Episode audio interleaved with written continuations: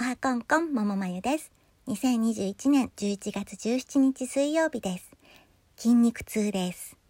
バイト先の子に教えてもらった筋トレの YouTube 動画を見ながら、昨日軽くトレーニングをしたら、今日バッチリ筋肉痛になりました。週3日から5日の範囲で続けたいです。けど、どうでしょうね。新しい習慣の継続って難しいですからね。難しいからこそ何かを続けるということは自信につながるんだと思っています。それで実験的に先月頭から Twitter のももまゆではないアカウントで毎日ツイートチャレンジを始めてみました。私は自分の世界の内側で息をしているタイプなので Twitter も放っておいていたんです。それが今は1ヶ月半くらいかな。毎日ツイートできています。そうすると何が起こったか。自分のことを好きな度合いが上がりました。わかりやすくドラクエ風に言うと、桃眉は自分好き力が10アップした。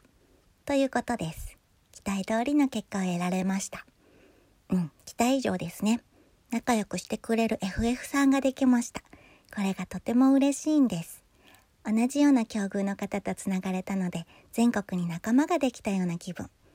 彼も彼女も悩みながら苦労しながら、工夫したり鼓舞したりして、今を生きてるって思うと、私も踊ろうって心がキラッとします。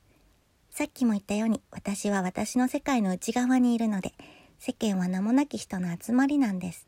そこに名前のある人が登場するとこういうことが起こるんですね。名前のあるみんなありがとう。それでは今日はこの辺でおしまい。